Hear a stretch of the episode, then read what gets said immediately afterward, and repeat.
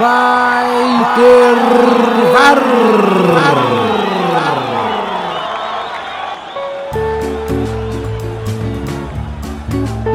Quatro visões do mesmo jogo.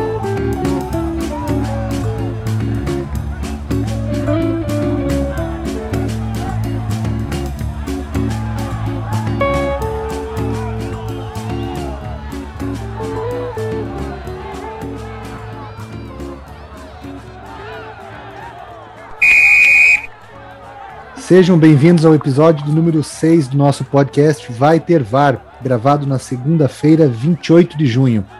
Eu sou o Thiago Nasser Timler e estou aqui com os meus amigos Bruno Torres, Caio Germani e Gustavo Botelho. Lembrando a todos que este episódio, assim como os demais, estará disponível nas principais plataformas agregadoras de podcast.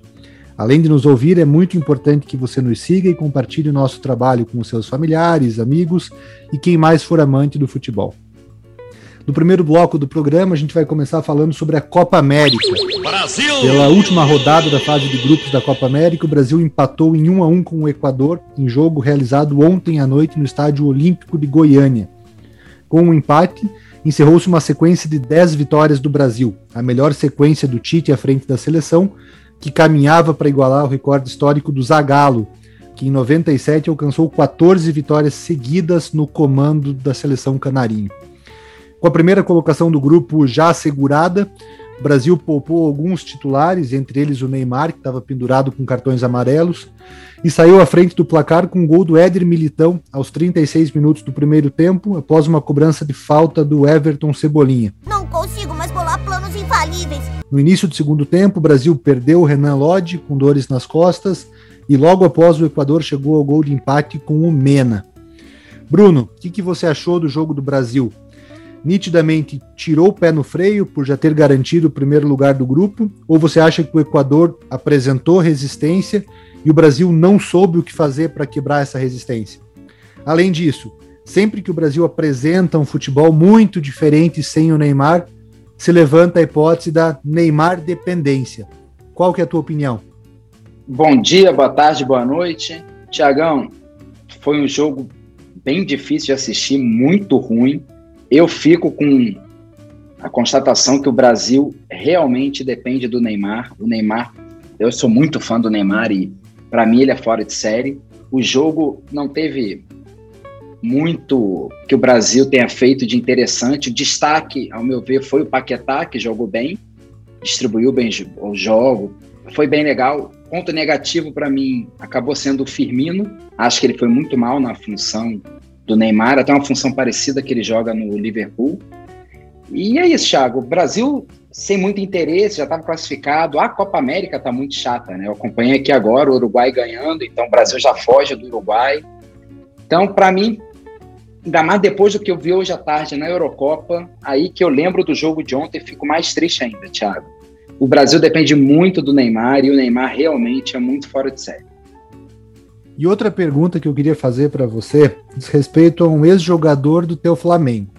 A gente já conversou um dia desses sobre o Gabigol, da diferença do esquema tático da seleção para o esquema tático do Flamengo e o quanto isso impacta no rendimento do Gabriel na seleção brasileira. Ontem o Tite colocou em campo o Vinícius Júnior, aos 17 minutos do segundo tempo. Você não acha que está faltando oportunidade para ele com a camisa da seleção? Porque até o jogo de ontem ele tinha jogado só nove minutos na estreia contra a Venezuela. Além disso, ele é o único jogador que não foi titular nessa Copa América. E olha que o Tite variou bastante o time ao longo da primeira fase. Além do Vinícius Júnior, só o Felipe, que já foi cortado, inclusive, não foi aproveitado como titular. Você não acha que está faltando um pouco do Vinícius Júnior nessa seleção? Ô, Thiago, o Tite deveria aproveitar a Copa América para fazer diversos testes. O Vinícius Júnior, com certeza, seria um deles. Se eu não estou enganado, ele é o reserva imediato, o Gustavo pode me corrigir, do Richarlison, né?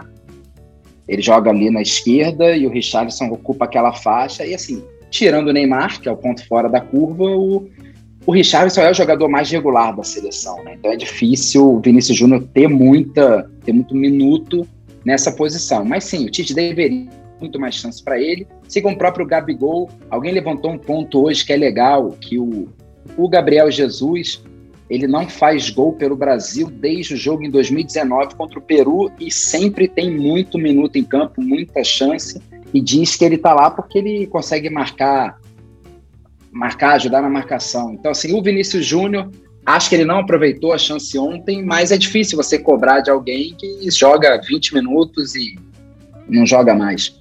Tem que ver como é que ele é no treino, né, Thiago? Às vezes ele em treino não agrada tanto o Tite, não passa confiança. O oposto, por exemplo, do Everton Ribeiro, que com o Tite joga bem, né? Parece que o Tite sabe um lugar legal para o Everton Ribeiro. Mas o Vinícius Júnior poderia ter mais minutos e deveria aproveitar as chances, com certeza. Beleza, então com a primeira posição do grupo B garantida com 10 pontos, o Brasil aguarda o encerramento do grupo A para ver quem que ele vai pegar na próxima fase da Copa América, né, na fase de quartas de final.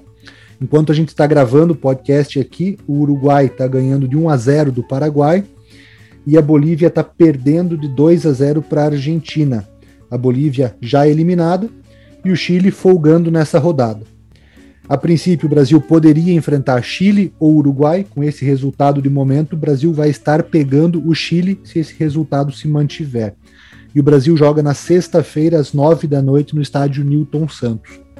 Além do Brasil, os demais classificados do grupo B foram Peru, com sete pontos, Colômbia, com quatro pontos, e Equador, com três pontos. A Venezuela, com dois pontos, já está eliminada da competição. Então, Copa o... América, pode falar, só, Gustavo. Só, só respondendo ao Bruno, é, isso é uma das coisas que a gente já conversou sobre o Tite, de alguns dogmas que isso parece meio cartilha de técnico da seleção, né? Ter lugar cativo para reserva, né? O Vinícius Júnior é um jogador que pode entregar tanta coisa diferente com o Richarlison, sem o Richarlison, no lugar do Richarlison e e a gente perdeu aí quatro jogos para fazer essas experimentações de uma forma talvez mais legal. Porque você avaliar num time muito mudado sem o, o cara que desequilibra, que é o Neymar, fica muito difícil da gente poder avaliar essas mudanças e, a, e, a, e o desempenho desses jogadores também, né?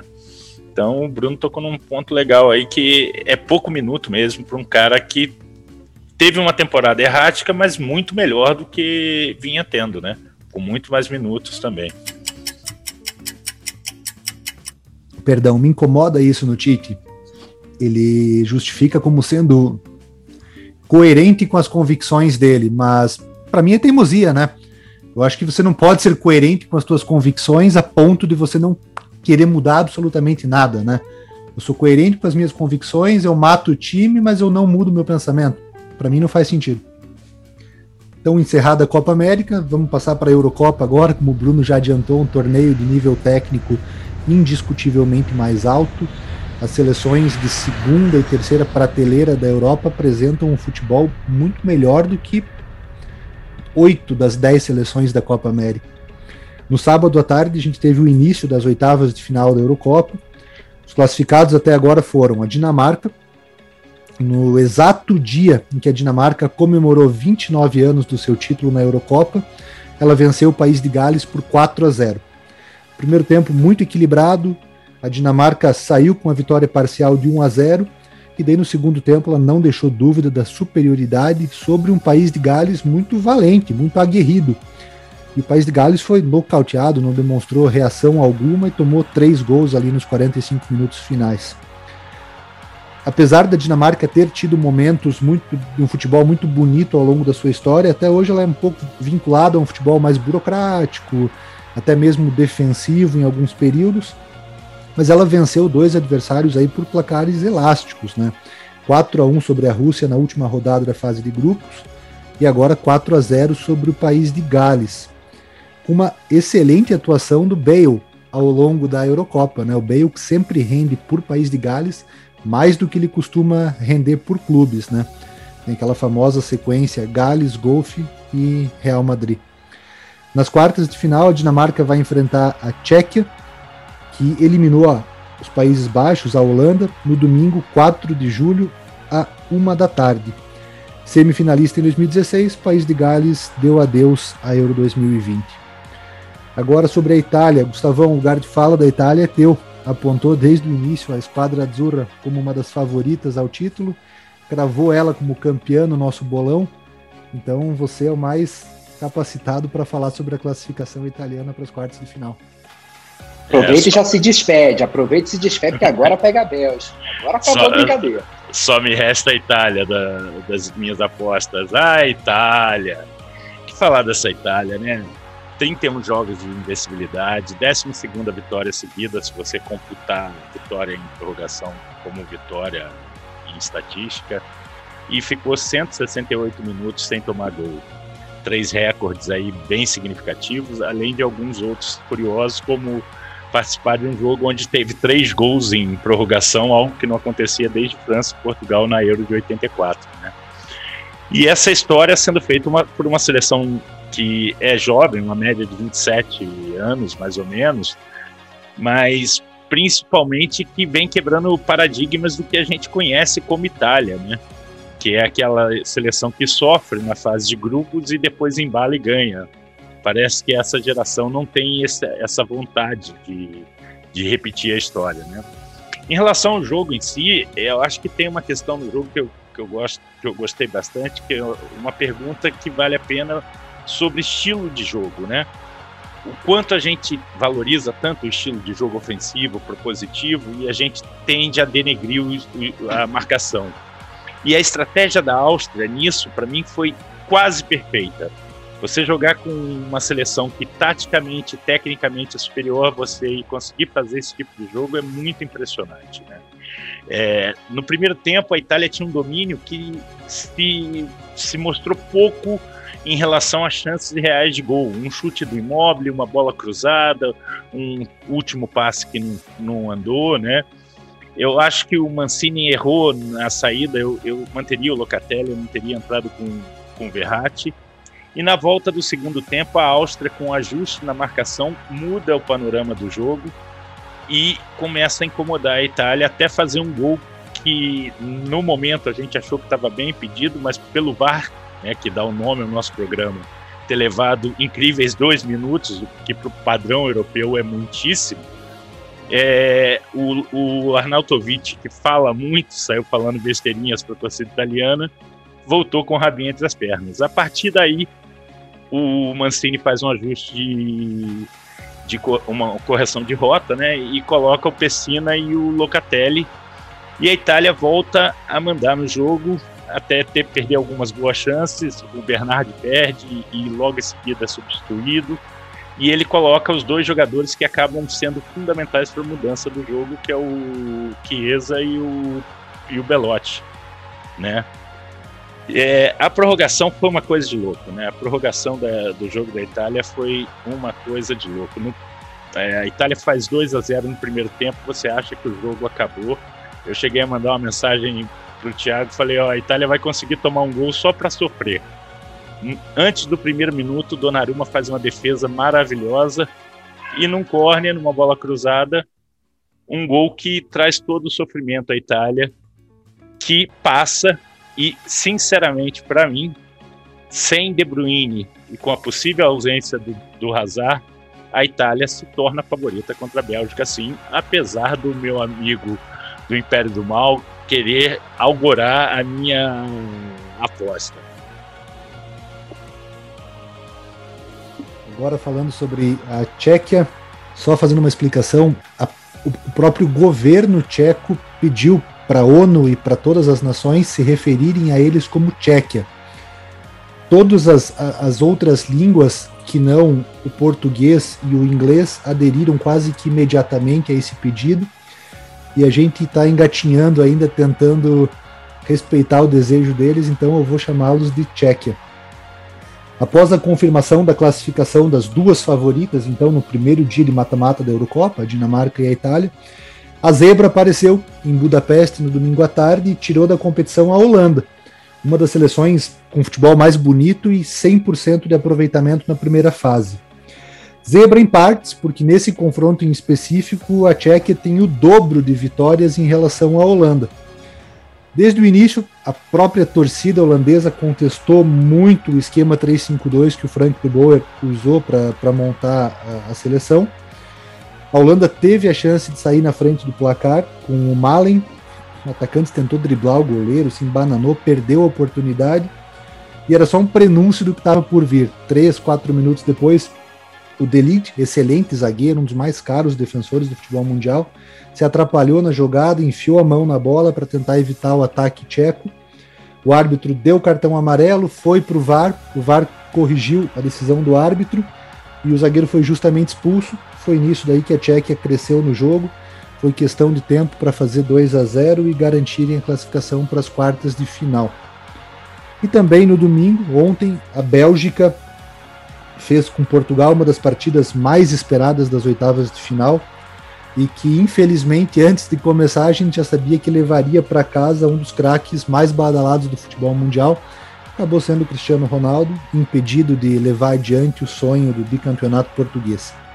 Confirmando o favoritismo, a Bélgica venceu Portugal por 1 a 0, uma partida aquém do esperado pra, pelo potencial de ambas as seleções, com um gol do Torgan Hazard, que é o irmão mais novo do craque Eden Hazard, ainda no primeiro tempo. Seleção do Roberto Martinez nem de longe apresentou o futebol bonito que caracterizou essa geração. E eu achei que no chute do Torgan Hazard teve falha do, do Rui Patrício. Uma bola de média distância, defensável. Não pode chamar de frango, mas eu achei que teve uma falha do, do goleiro português.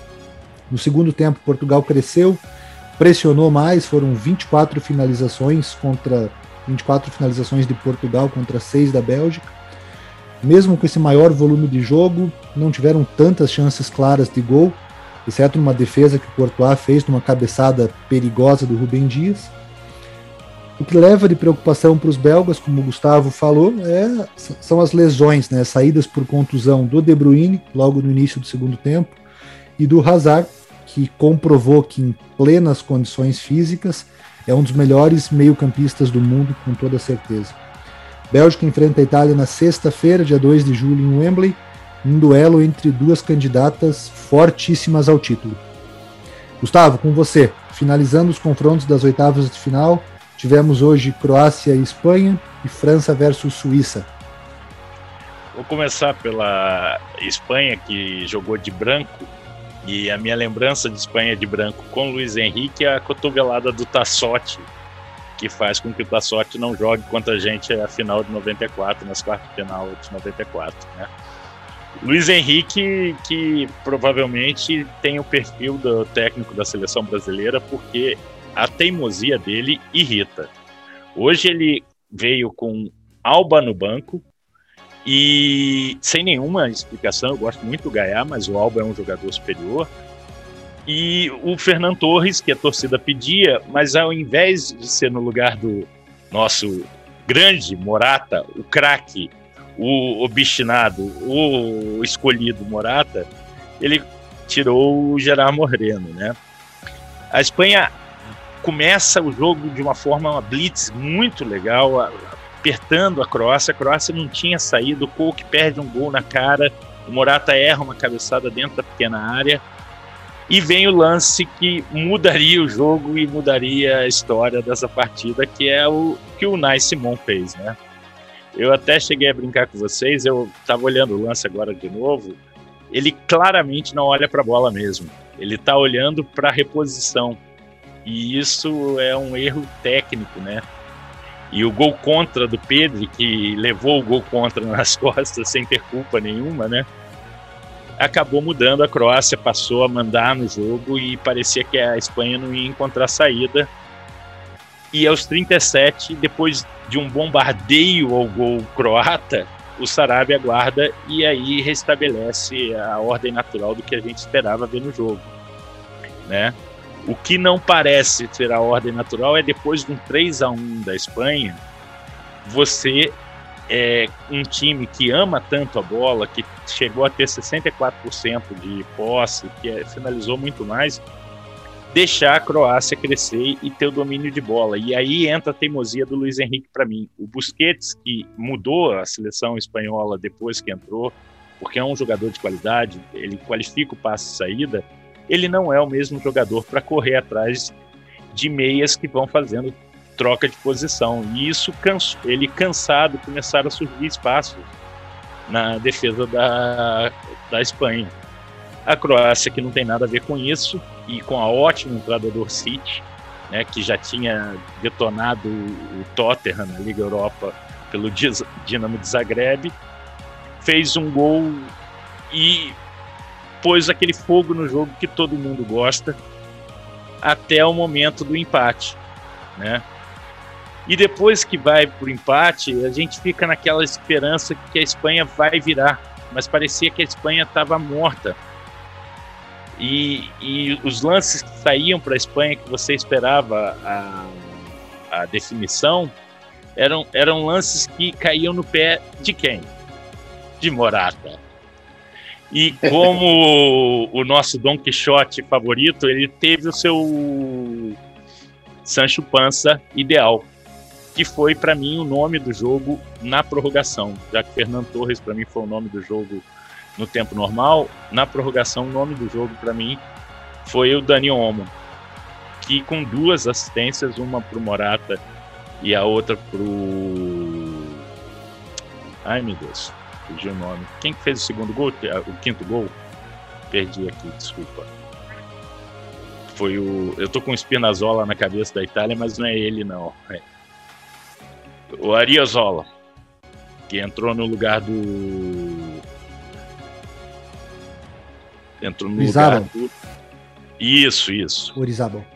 Oriazabal, tá certo. Entrou no lugar do.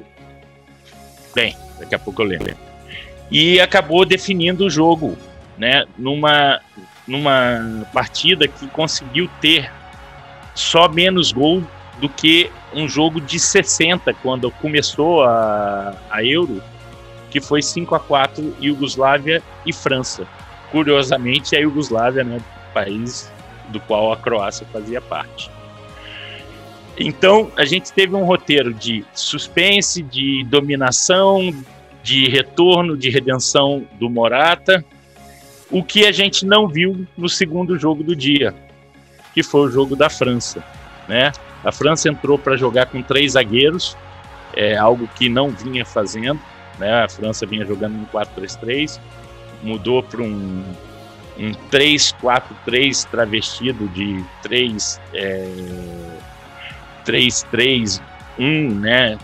com o Griezmann mais avançado e os dois na frente, mas é, parecia que era aquela França que a gente já conversou sobre uma falta de vontade ou um ar meio blazer mesmo, de superioridade, que acha que vai resolver o jogo a qualquer momento. E do outro lado tinha um Seferovic, que é um centroavante matador, que fez o gol, abriu e acabou deixando o time da França um pouco mais nervoso. Na volta, Benzema faz o que ele faz muito bem. O primeiro gol é de uma habilidade, o domínio dele para virar, para fazer o primeiro gol é de uma habilidade. E quando o Pogba faz o terceiro, é... você fala, bem, agora conta fechou a conta, a Suíça não vai conseguir voltar. E a Suíça tem uma reviravolta que é lógico, quando a gente fala de Suíça, né, a gente, é, a gente tem que levar em conta que tem Shaqiri, Chaka, é, Embolô, então o próprio Zuber que faz o, o passe para o Seferovic, né? Então você tem uma, um, um, um, um time que está acostumado a jogar nas grandes ligas, tem 11 jogadores da Alemanha, jogador de Premier League, então você tem um time que está acostumado com momentos decisivos como jogador mas não como seleção, que é a história da camisa pesa. Só que eles não levaram isso a sério, foram atrás, empataram o jogo. É, em finalizações, a França finalizou 28 vezes e a Suíça só 13. Só que no gol foram oito finalizações da França contra cinco da Suíça.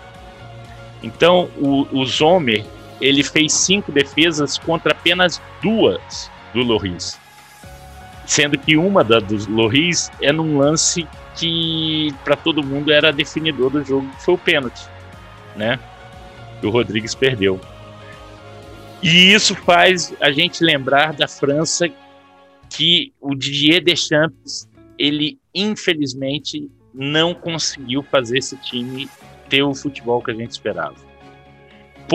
Pogba fez um golaço, mas jogou abaixo. O nosso amado Engolô Kanté não rendeu o mesmo. Griezmann.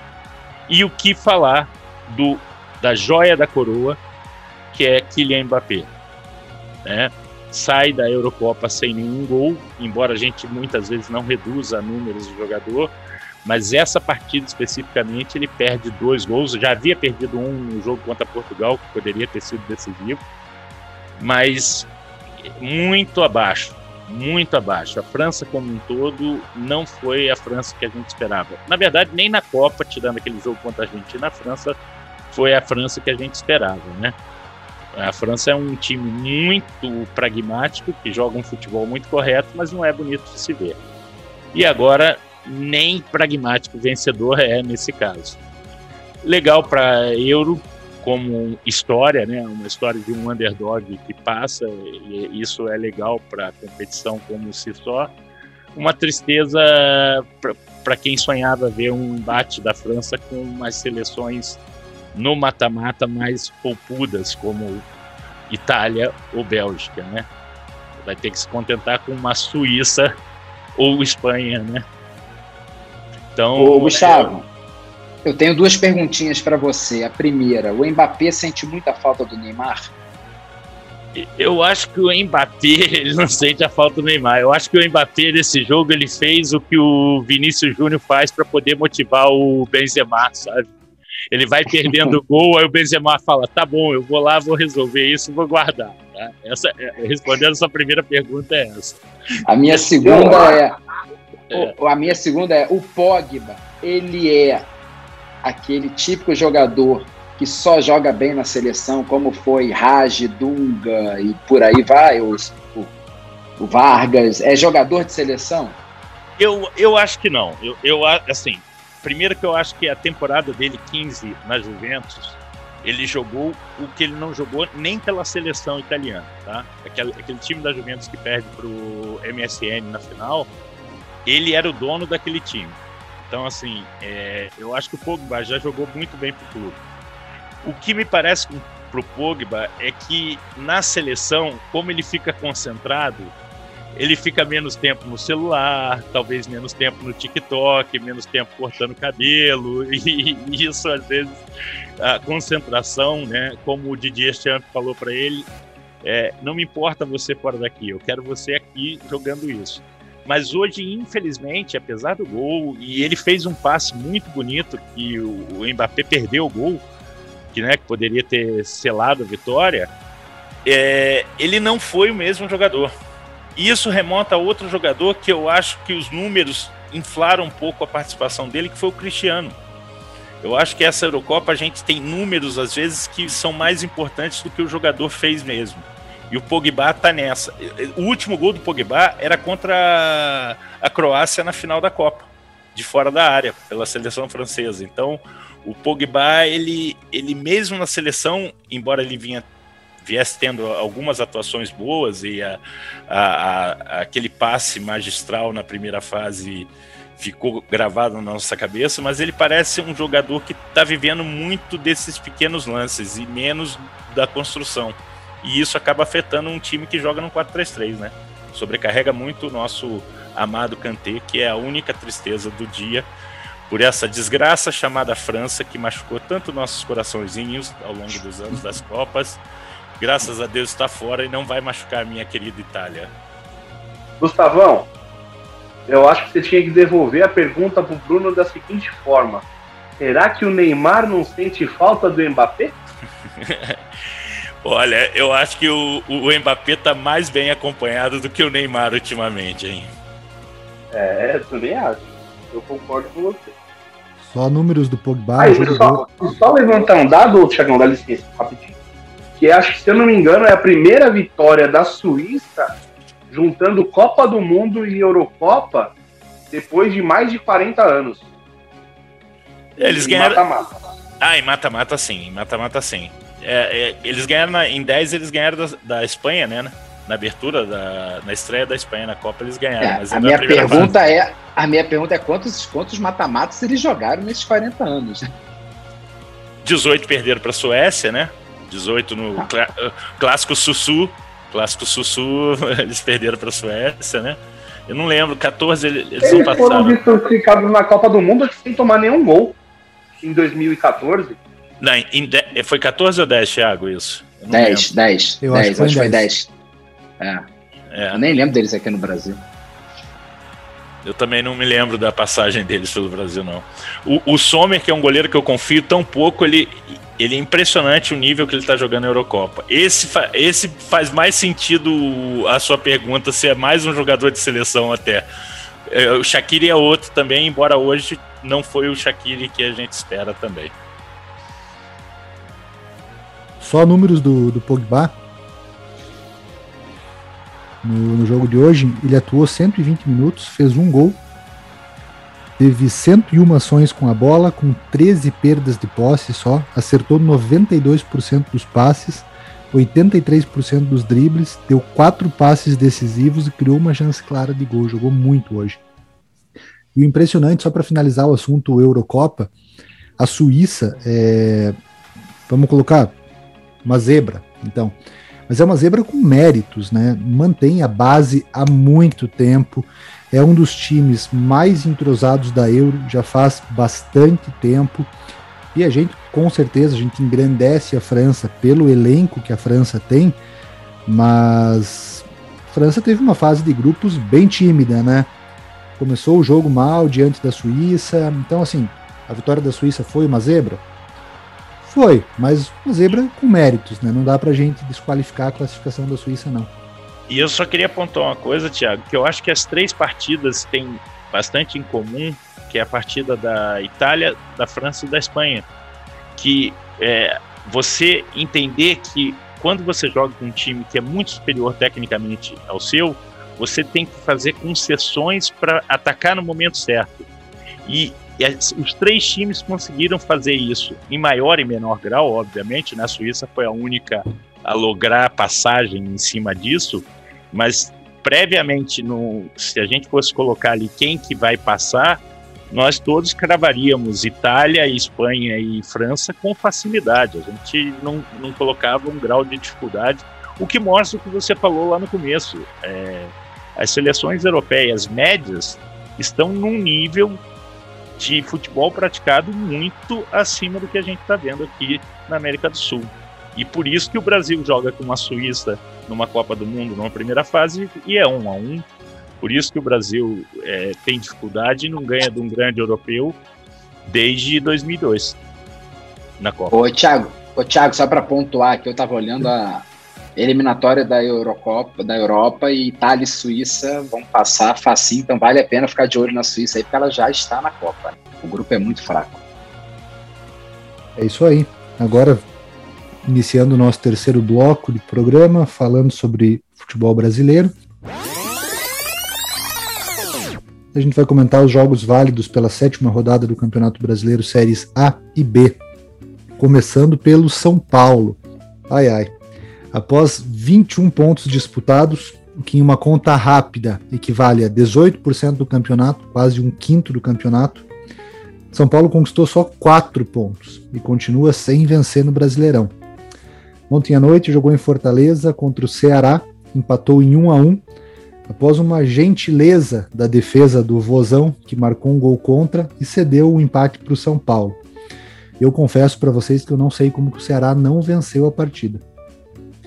Ineficiente do ponto de vista ofensivo, principalmente no primeiro tempo, São Paulo.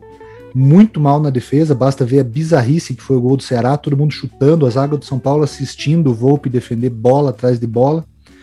E o São Paulo muito distante de ser aquele time que encantou a todos nós dois meses atrás. Continua empacado na zona de rebaixamento, ocupando a 17 posição, enquanto o Ceará permanece em 12 com nove pontos conquistados.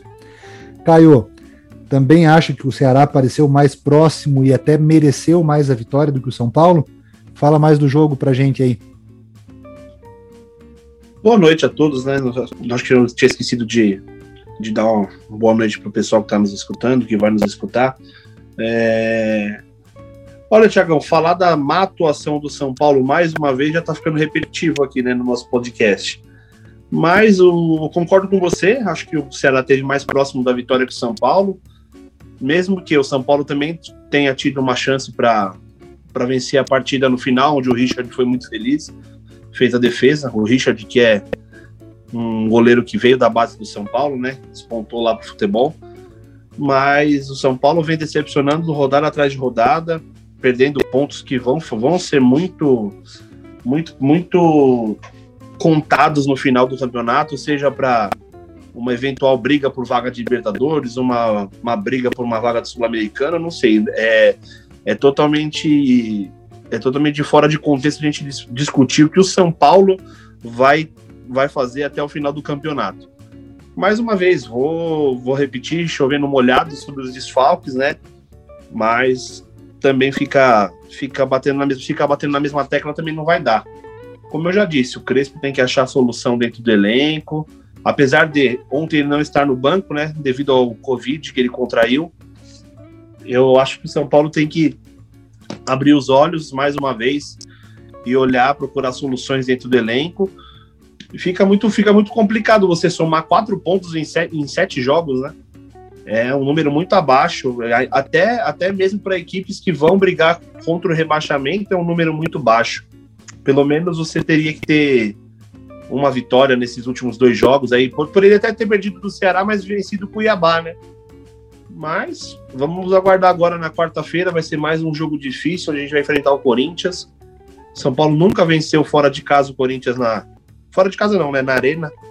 Na Arena Neoquímica. Então vai ser um jogo complicado. Não sei o que esperar, sinceramente.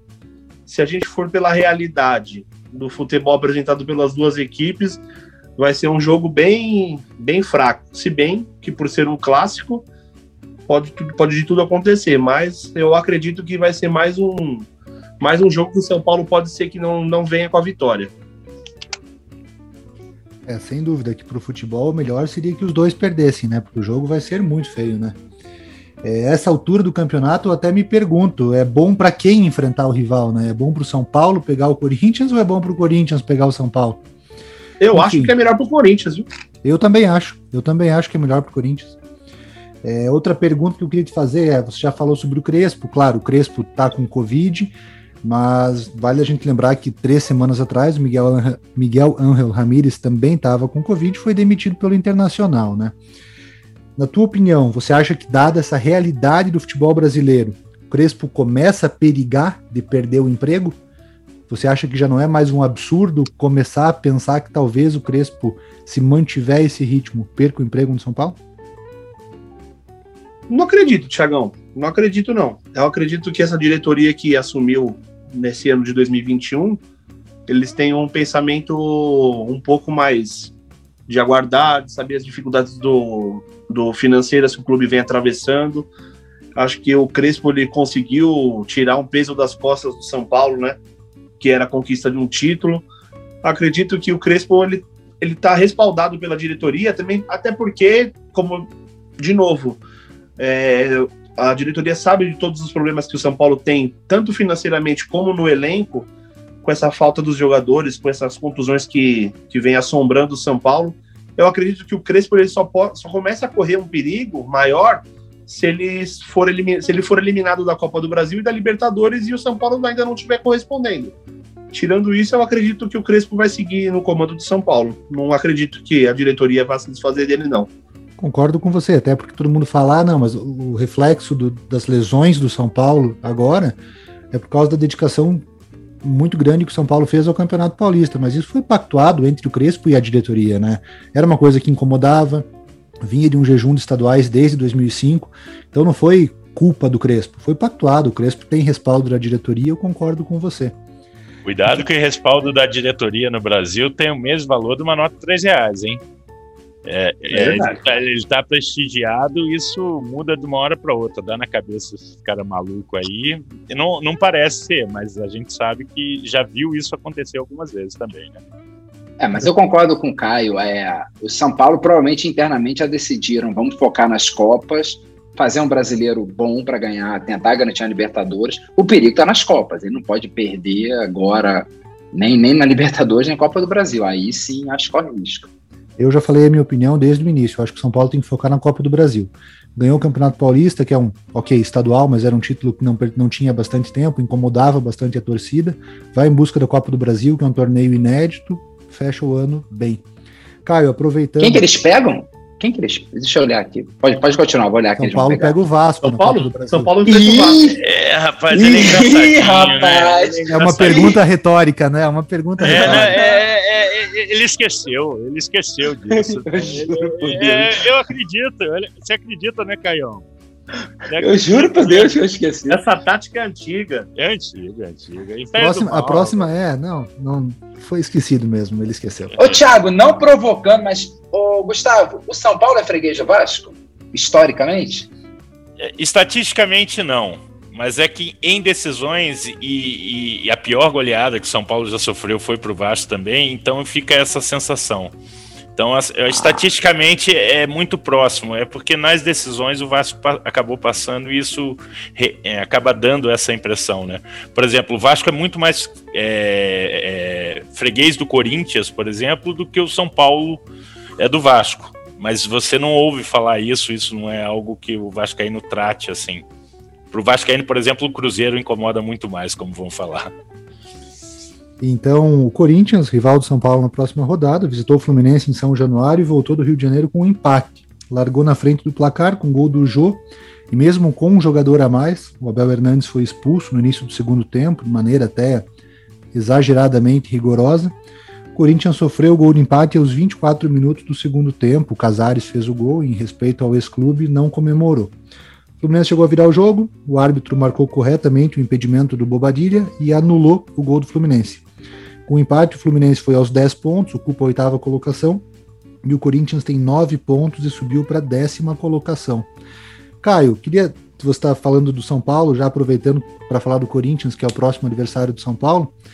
Você acha que a campanha do Corinthians, até agora, né, o Corinthians está em décimo, é o décimo colocado com 9 pontos. Décimo primeiro. Décimo primeiro. Décimo primeiro. Você acha que a campanha é até razoável pelo momento técnico, pelo momento financeiro que vive o Corinthians? Tiago, acredito que sim. Acredito que o Corinthians, até, até o momento, vem evoluindo dentro do campeonato, da- até certo ponto, claro, né? Não é nem de perto o time do Corinthians que a gente se acostumou a ver nos últimos anos, mas é.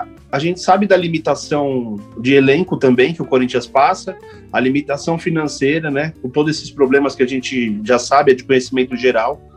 Eu acho que o Corinthians ele vem começando a encontrar um modo de jogar o Corinthians, que o Corinthians dos últimos 12, 15 anos, a gente está acostumado a ver, é um Corinthians que joga fechadinho e trabalha para conseguir um gol e depois fica muito complicado de, de fazer, de, de, ser- de sofrer um gol, né? Para ser mais, mais exato.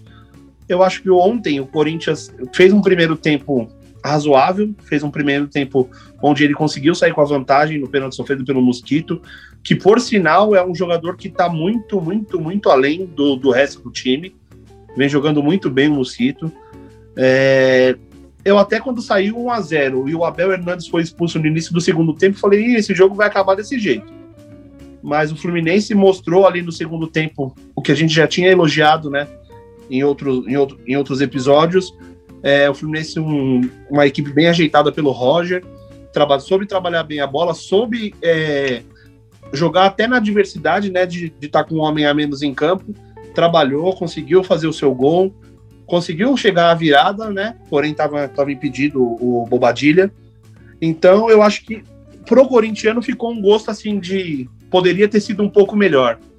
Porque o Corinthians que a gente acostumou a, a ver nos últimos anos tomar, não tomaria esse gol de empate, né? Sairia dali com os três pontos. Mas acredito que o Silvinho tá conseguindo enco- encontrar uma, uma forma de jogar, tá conseguindo fechar a casinha ali e acho que trabalhar, vamos fazer nosso gol, a gente depois vê o que faz. É, o Gabriel tem, tem sido uma peça fundamental dentro do, desse, desse plano de jogo. Apesar de ele ter bobeado ontem no, no gol do Casares, né? Mas ele vem jogando muito bem. Meu destaque pro Corinthians é isso. Eu acho que o Gabriel tá fazendo a diferença no meio-campo ali na contenção e o Mosquito na, na válvula de escape, né? Tirando isso, eu acho que o Corinthians vem, vai conseguir uma, pontu, uma pontuação ok para terminar o campeonato dignamente aí. E o Fluminense ontem ficou com, com sabor, sabor de vitória, né? Um sabor de vitória pelo, pela diversidade, conseguiu o empate aí com o Corinthians, que é um adversário difícil, seja em qualquer situação. Eu acho que foi um, foi um jogo. Não foi um jogo que nós, nós gostamos de ver, mas foi um jogo razoável. Tá certo. Agora vamos para o Palmeiras, ainda no estado de São Paulo. Quase que fazendo um repeteco do nosso episódio da semana passada. Palmeiras, na semana passada, ganhou do América Mineiro no último lance do jogo. Novamente sacramentou a vitória na Bacia das Almas, dessa vez contra o Bahia.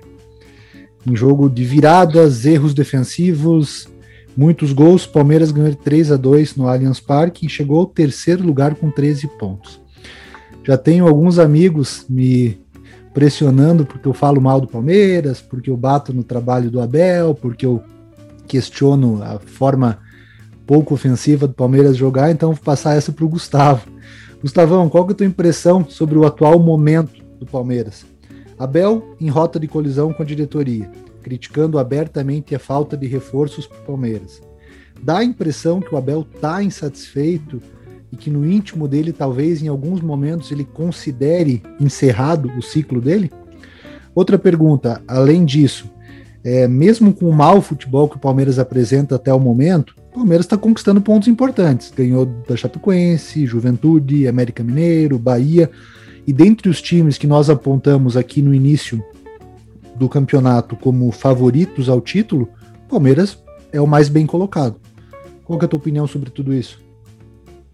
É, em, a gente podia, além do, do shot game já previamente proposto de jogo ruim do Palmeiras, dar uma dose para o ouvinte, né? Um castigo para quem chegar atrasado como eu hoje na abertura do podcast e assistir o Palmeiras, né? Brin brincadeiras à parte, é, é, o, o jogo não foi ruim, né? Se você colocar assim, é, embora todos os erros que você pontuou aí, mas o que dá a impressão mesmo é, é, é, como se fosse um banzo reverso do Abel Ferreira, né? Ele parecia muito insatisfeito, é, as fontes que, que deram depois daquela reclamação que ele fala que o time que está aí é esse, que ele não tem ciclano, que ele não tem fulano, e, e, que prometeram mundos e fundos, e o que foi apurado é que a história não era bem assim, e parecia uma rota de colisão até meio inevitável dele com a diretoria, né? Teve a reunião dessa semana, onde o Gagliotti chamou ele, o elenco, e parece que eles alinharam o pensamento, né? Tanto que essas vitórias no último minuto dão esses quatro pontos que seriam dois, né? Quatro pontos a mais, seis pontos que seriam dois para o Palmeiras, e o coloca nessa posição de número de aceitar um campeonato que entra na, daqui a pouco pode entrar na brincadeira que é ninguém quer ser campeão daqui que eu sou, né? Campeonato sem dono, né? É, a, a, fala do Abel eu, eu tinha plenamente a ideia que o Abel estava muito insatisfeito e estava querendo sair, e isso era um jeito dele forçar e ganhar a multa, sabe? Mas a fala dele, a mudança no dia de hoje foi impressionante, né? No, no pós-jogo, né? Não, nós somos aqui, nós temos que pensar em título. E, e obviamente, você está treinando um dos três principais elencos do Brasil. Se você não pensar em título, quem que vai? É obrigação sua. O que a gente cobra do Palmeiras e o que a gente reclama que nesse jogo especificamente não foi nem o maior problema. Esse jogo o Palmeiras apresentou muito mais problema defensivo do que ofensivo. O Scarpa foi bem, é, o Breno, o, o herói improvável da Libertadores, fez um gol salvador, mas no jogo mesmo, se você for ver, o Bahia merecia melhor sorte, principalmente no primeiro tempo, quando ele, ele sai perdendo. Então, o, a nossa crítica é muito mais a uma falta de padrão e uma falta de segurança que, um, que o Abel tem com o Palmeiras, e isso ele pode fazer o que ele quiser, né? Hoje eu, eu ouvi o Juca Kifuri falando que o Abel é chato, e realmente ele é chato. O Abel é chato mesmo. E um, um cara que parecia tão moderno está mostrando algo arraigado de, de um futebol que não condiz com a posição que ele tem. Ele, ele tem sim que mostrar um futebol melhor porque ele tem material para isso. Então, o, o, o, Abel botar a culpa e tentar forçar uma saída que parecia que ia acontecer, agora parece estar um pouquinho mais alinhado, né? Com a diretoria. O Gustavão, ele vai ganhar um reforço que ele não pediu, mas não tem como dizer que não é um reforço, que é o Dudu. Vai ficar interessante ver como é que ele vai armar esse time. Acho que é do jeito que ele gosta, né? Dois caras muito rápidos ali. E tá surgindo boatos no Sul de uma possível troca do Galhardo pelo Luiz Adriano. Isso seria um pedido do próprio Abel. É interessante, vamos ver como é que vai ser isso. E ele tem o Borra, né? Provavelmente o Borra e um reforço. Quer. Mas o, o Borba vem fazendo uma Copa América até melhor do que ele vinha fazendo nas outras competições.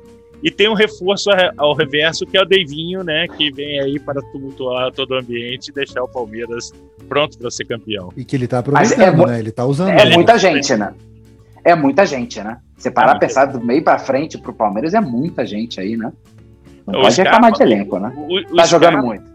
O Scarpa tá andou. E, né, ele andou um tempo atrás reclamando que estava jogando fora de posição. Então, com, com um elenco tão recheado, se você estiver perdendo elenco, é muito difícil sem a gente saber exatamente o que está acontecendo lá no Palmeiras. Mas que teve ruído, teve.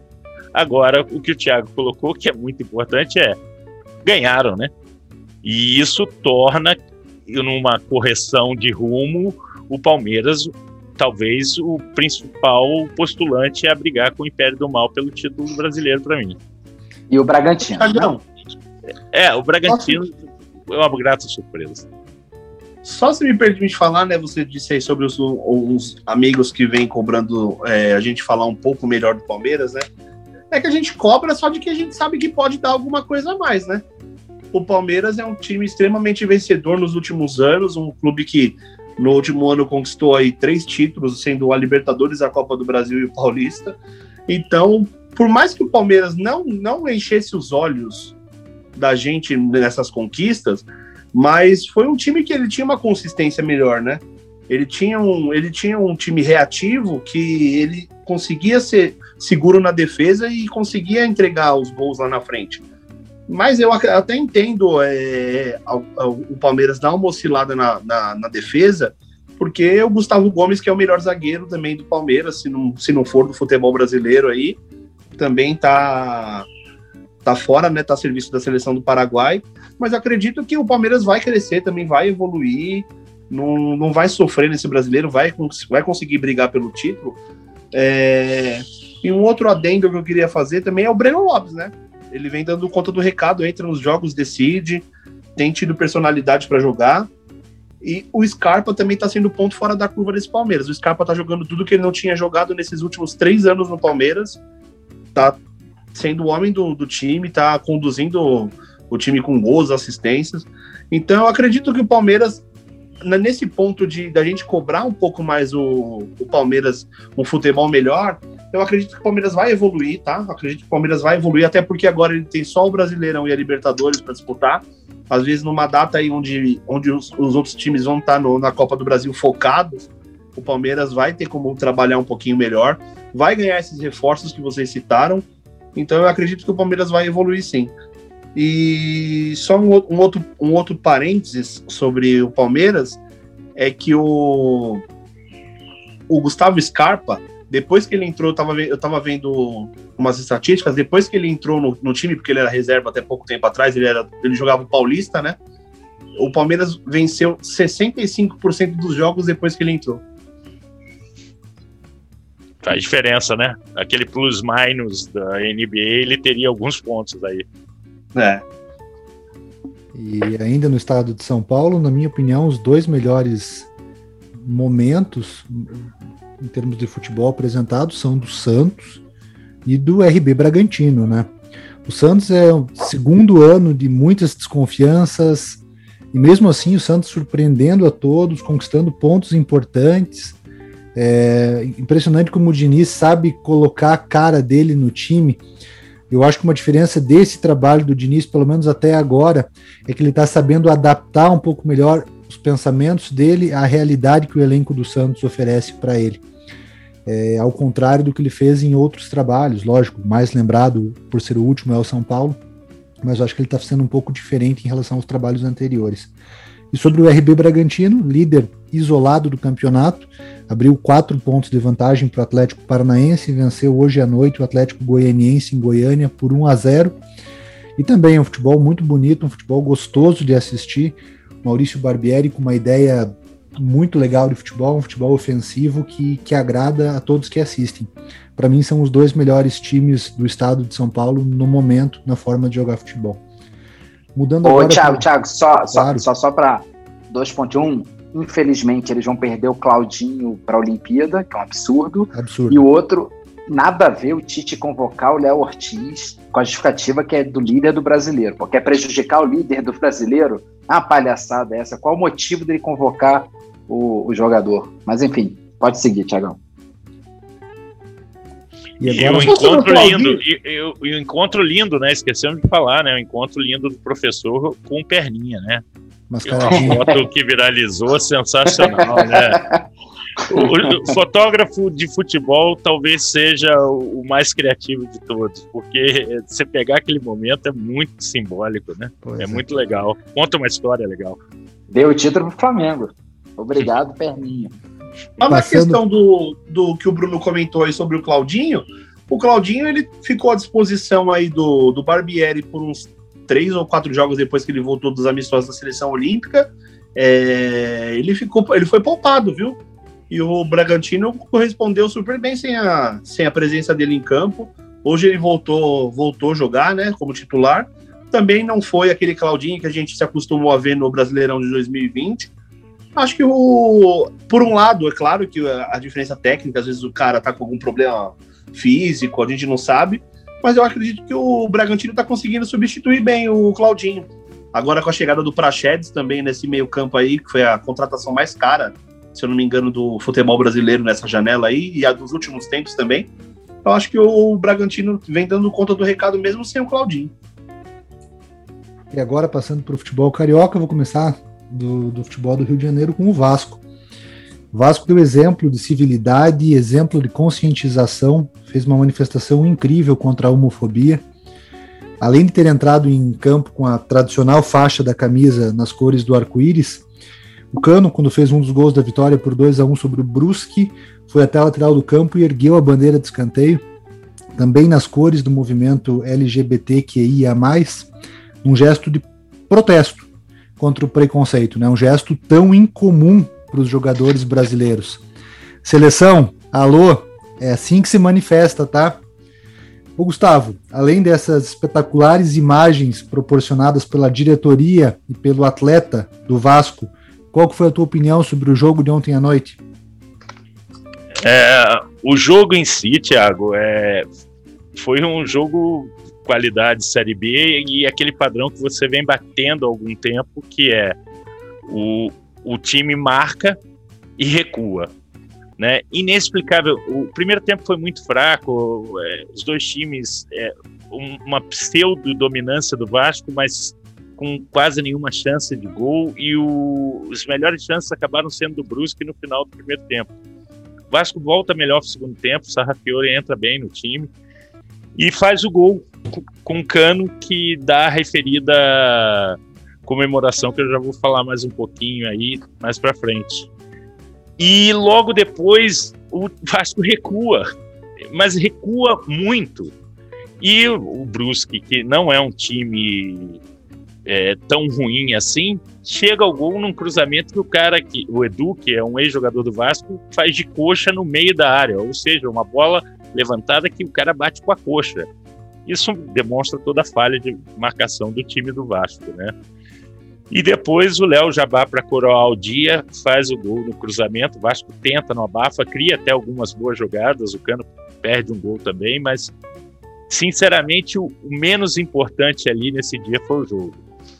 Eu fico imaginando, Thiago, como deve ser difícil torcer para o Império do Mal e ver uma história tão bonita quanto a do Clube de Regatas Vasco da Gama. Como deve doer receber a alcunha de time do povo, quando na verdade a resposta histórica nós sabemos que foi dada por outro clube, né? É, das ações todas do Vasco que, que vieram nesse e hoje não por acaso é o mês da diversidade é comemorado em junho por causa do dia 28 de junho a chamada rebelião ou revolta de Stonewall que em 69 a polícia entrou um bar é, de LGBTQI+, né, que na época era só um bar de gay, né, se chamava antes da gente conhecer toda essa diversidade, e fez um massacre lá. Existem algumas coisas que eu gostaria de pontuar quanto a isso. Uma que é muito legal foi que isso não foi uma ação isolada do Vasco, a do Vasco ficou mais marcada por causa da comemoração do Cano, como você disse, ser tão incomum, né? Mas o Flamengo, o Fluminense e o Santos também fizeram ação, ações parecidas.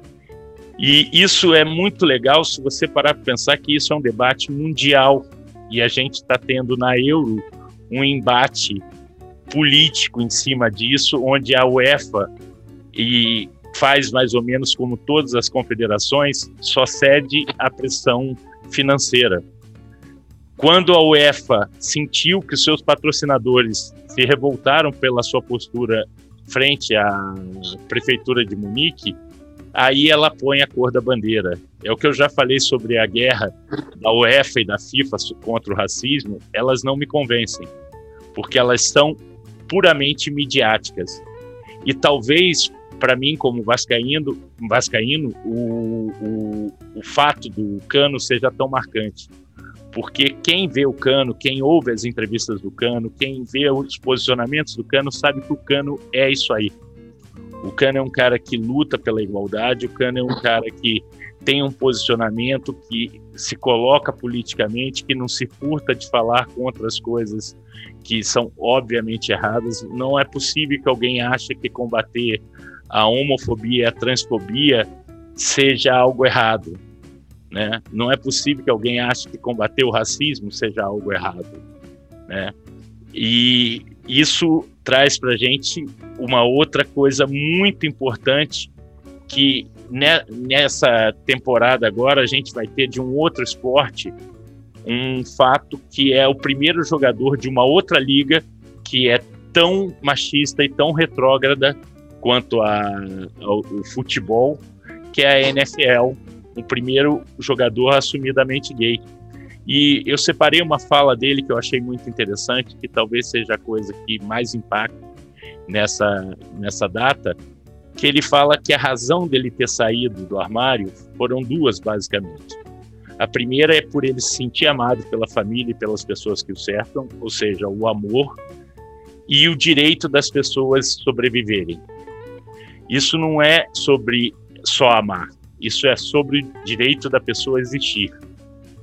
Ele fez uma doação para uma fundação que é a Trevor Project, que lida com tentativas de suicídio é, em jovens LGBTQI+, que pode beirar a 40%, pasmem, é, quando eles não têm com quem falar. Então, quando você tem um jogador como Cano fazendo essa ação, quando você tem times como Flamengo, Fluminense, Santos, Vasco fazendo essa ação, quando você tem seleções como Alemanha e Bélgica e Holanda fazendo essas ações, é, para essas pessoas o direito de existir vale muito. E como vascaíno, me sinto muito orgulhoso.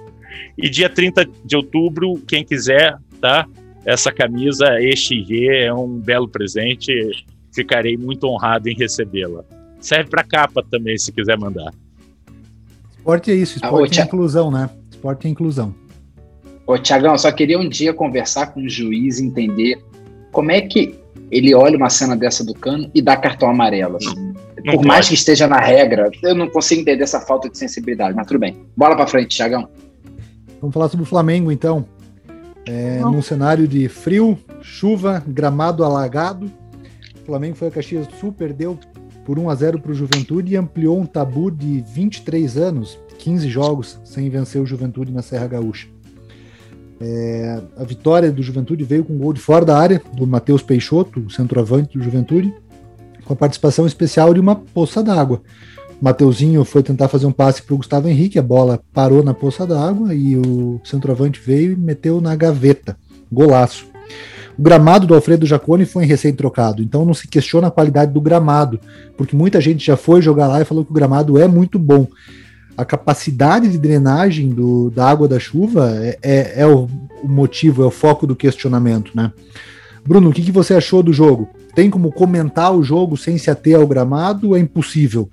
Para mim, a má condição do gramado é sim democrática, prejudica os dois times, mas é óbvio que se você tem um time muito superior tecnicamente, como é o caso do Flamengo, que é um time que faz a bola rolar, que é um time que toca, que é um time que se aproveita desses artefatos do bom futebol, é inegável que o Flamengo vai ser o principal prejudicado numa situação como a de ontem.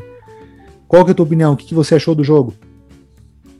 Tiago, eu não vou falar do jogo porque não teve jogo de futebol, né? Aquilo não foi jogo de futebol, não, não tem o que chorar foi para os dois times, decidiram dar início à partida. A partir disso, parabéns, Juventude, que soube aproveitar uma falha do Flamengo. Então não tem futebol, não dá para analisar nada. É, o único ponto que eu toco nisso é como a CBF vende mal o seu próprio produto lá para fora, porque era o jogo vendido de forma internacional para o seu jogo das 11 horas, e ela admitir ter jogo nesse estádio, para mim mostra o quanto ela não se preocupa com o próprio campeonato dela. Uh, eu leio bastante e umas pessoas falaram umas coisas interessantes, assim, tá lá 11 horas da manhã, o que, que ia mudar você falar, ah, vamos aguardar duas da tarde para ver se baixa, para pelo menos ser futebol, até tentar quatro da tarde, era jogo só de Premier, não era jogo de TV aberta. Mas ok, teve jogo, o Flamengo perdeu, não tem que, já foi, águas passadas, e focar agora para frente, não tem que falar, Thiago. É um ponto que a gente não podia ter deixado de ganhar, porque poucos times vão perder do Juventude lá com condições normais. O Flamengo perdeu três pontos que podem fazer falta lá na frente. Concordo Bastante águas paradas, né? Não passadas, águas paradas. Né? Que... Oi, Thiago, você viu, você viu como o meu companheiro Vascaíno se emociona quando ele vê tanta água, né? Porque lá em São Januário não tem água, falta água, e ele fica feliz em ver um jogo cheio de água. Mas tudo bem. Estamos em, dia com a SEDAI agora. Parece que sim. Alguém me tira uma dúvida só? Eu li, não sei se é verdade, tá? Foi só comentários que eu estava acompanhando pelo Twitter, que o Juventude, é, ele usou a drenagem de certa forma. Ele não, não, não deixou que a drenagem acontecesse da forma correta para que o jogo ficasse dessa forma mesmo, mais parado. Não sei se é verdade, se é real. Alguém sabe, tem essa informação? Não, rolou muito esse boato, acho que é fake news. Uh, mas é óbvio, se eu sou também. Mesma coisa daquele debate sobre por que, que Fortaleza vai querer parar um campeonato brasileiro se ela não tem ninguém convocado. Juventude, se tem essa chance para ele é muito melhor tirar o do Flamengo passe de bola. Mas eu acho pouco provável que eles tenham ido tão baixo esse ponto. É, não deu, é, é, é a natureza. Choveu muito, choveu durante dois dias. É isso. Exato. O, du o duro é você convencer alguém a comprar Campeonato Brasileiro assim, né? Você não vende produto. Não, é o que o Bruno falou, né? Não, não deveria ter iniciado a partida, né? Claro, claro. Até porque na hora do jogo tava uma chuva, tava uma garoa, não tava chovendo muito. Choveu Qualquer bastante. drenagem segura. Choveu ali, bastante nos drenagem. dois dias anteriores, mas na hora do jogo estava chovendo um pouquinho. Cara, coisa de três horas, ou então no dia seguinte, hoje, por exemplo, já resolveria o problema, né? Enfim, passando para a parte final da nossa pauta, vamos falar sobre o estado do Paraná. O Atlético empatou com a Chapecoense por 2 a 2 ontem à noite aqui em Curitiba, mesmo tendo saído atrás do placar. Com o um empate, o Furacão foi para 13 pontos, segue na vice-liderança do campeonato e a Chape é a antepenúltima colocada com quatro pontos. O Atlético vai até o Rio de Janeiro jogar contra o Fluminense na quarta-feira à tarde e a Chapecoense joga no mesmo dia e no mesmo horário contra o Fortaleza no Castelão. Na Série B, o Coxa venceu o Guarani fora de casa por 2 a 0 na sexta noite, conquistou sua terceira vitória seguida na competição. Vila Nova fora, vitória em casa e agora o Guarani fora está na vice-liderança da competição com um jogo a menos que os demais times do G4. Coxa volta a campo amanhã à noite contra o Confiança em Aracaju, no Sergipe. E agora, para finalizar o programa, a gente vai falar sobre Minas Gerais. Tem uma pergunta para o Bruno, uma pergunta para o Gustavo. Bruno, vamos falar sobre o Galo. Pergunta vai para você, porque você, desde o início, mostrou uma certa desconfiança com o Atlético Mineiro. Tanto pela questão de ser um time que está muito tempo na fila, Você levantou o ponto do Cuca, como que ele lidaria com esse clube, com esse elenco cheio de astro, com um elenco milionário. E realmente, né, o Atlético Mineiro está muito aquém do esperado pelo elenco de alto investimento que ele tem. Segue na oitava colocação com 10 pontos e perdeu ontem novamente para o Santos, né? perdeu por 2 a 0 para o Santos na Vila Belmiro. Na quarta tinha perdido para o Ceará em um momento patético, né? um momento terrível. O Cuca soltou os cachorros para cima do Leandro Voaden, foi extremamente desrespeitoso com o árbitro gaúcho. Queria que você comentasse esse momento do Atlético Mineiro. Te surpreende?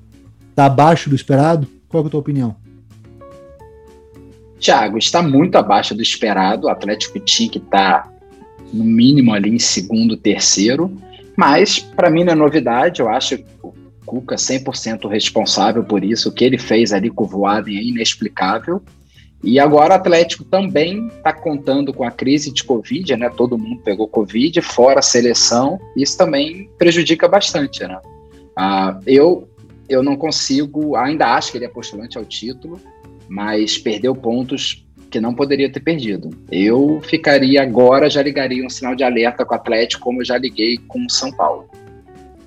Gustavão, se o sinal de alerta já foi ligado para o Atlético e para o Cruzeiro. Cruzeiro, na metade da semana, ganhou do Vasco, uma boa vitória contra um rival de tradição, contra um dos principais favoritos a título. Perdeu ontem à noite para o CSA por 2 a 1 em Maceió. Caiu para a 13 colocação com 7 pontos. O que, que você tem para falar do Cruzeirão cabuloso? Cabuloso que eu já tinha cantado a pedra no episódio anterior que iria fazer isso com o Vasco no meio de semana, né? Fez a virada, e sofreu a virada ontem com o CSA, completando o incrível número de três anos desde perder para o CSA também não dá, né, Zezé? Então, o áudio do Thiago Neves segue perseguindo o, o Cruzeiro maravilhosamente bem, né? É, o Cruzeiro, o, o Cruzeiro tem é, muito pouco recurso, tanto financeiro como a gente já discutiu previamente, mas é, essa cartilha de você não seguir um planejamento e quando você começa a dar errado, você não tem de onde tirar, cara, não fica muito difícil. As coisas começam a dar muito errado. Quando o Cruzeiro toma o gol do Vasco, eu falei, gente do céu, até isso eles vão conseguir fazer, perder para o Vasco no Mineirão. Eu acho que devia ter uns 15 anos que o Vasco não ganhava no Mineirão do Cruzeiro e eles estavam quase conseguindo fazer isso mas recuperaram. E quando a torcida cruzeirense começa a pensar, agora vai, agora nós vamos criar. Oh, é o jogo, vamos ser sinceros, dos dois maiores campeões que estão na Série B hoje. Embora essa seja a Série B dos campeões brasileiros, os dois maiores representantes de títulos são os dois. E quando você ganha um embate desse, você espera que o time ganhe uma moral e vai embalar uma sequência de vitórias. E perde para o CSA e é o novo freguês do CSA, assim como o Vasco é o freguês do Cruzeiro. Né? Três anos já que o CSA não sabe o que é perder para o Cruzeiro e decretando uma, um, um, afundamento do nosso cabuloso, né? Que, que semana mineira, hein? Que semana mineira, né? Então é isso, finalizado nossa pauta, passamos, passamos por todos os, os, estados, por todos os times do Campeonato Brasileiro. Eu só posso é... dar uma é. ideia? Palpitão para amanhã? Pode, claro. Palpitão para amanhã, Brunão. Rapaz. Duro, hein? Eu acho que, acho que a Inglaterra surpreende. Acho que a Inglaterra passa e Suécia passa. Caião? Eu vou de Alemanha e Suécia. Eu, Thiago, não vou Preciso? perguntar. Não, não, não ah, precisa. Tá eu, eu vou de Ucrânia e Inglaterra. Eu vou do contra bastante. para ganhar na aposta, na casada. Alemanha 2x1, um, Suécia 2x0. Alemanha passa. Ô, Gustavão, pra que, que eu vou empatar com 3 eu, se eu posso ganhar sozinho o prêmio? Exatamente. Pra que, que eu vou dividir, né? É. Puxa o pote. É, puxa o pote. Então é isso, boa noite a todos. Obrigado para quem esteve com a gente aqui ouvindo o programa. A gente agradece a companhia de todos. Pede o like, pede o compartilhamento, pede que se, sigam a gente para cada vez mais a gente possa chegar até a casa de vocês com informações sobre o futebol. Muito obrigado, boa noite. Boa, boa noite. noite. Opa, desculpa, Bruno, vai lá. Não, boa noite. Último, última notícia. Parece que, Thiago, próximo podcast comentaremos Fla-Flu no gramado da Arena do Corinthians. Aí teremos o que falar, meu amigo. Boa noite para todos. Boa noite a todos. É, agradecer a você que nos ouviu. Deixe seu comentário, curta, compartilhe com os amigos. E, embora a gente comente tudo, realmente é outro esporte a Eurocopa, né? Hoje ficou bem marcado a diferença do espetáculo em si, além do jogo. Boa noite a todos. Boa noite, galera. Obrigado por vocês nos, nos escutarem mais uma vez. Obrigado por compartilhar, dividir essa, essa experiência com os amigos, os familiares. Quem puder ir sempre compartilhar e dividir essa experiência com os amigos que gostam e amam futebol como a gente. Obrigado mais uma vez, boa noite. Semana que vem estamos de volta aí com mais notícias do mundo da bola. Boa noite para vocês.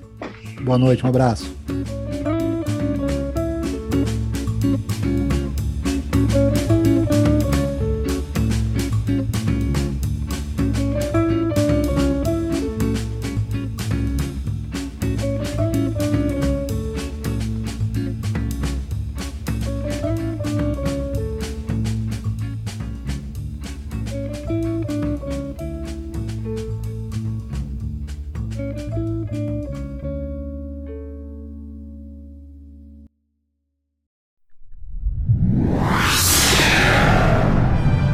Uma produção na pauta podcast.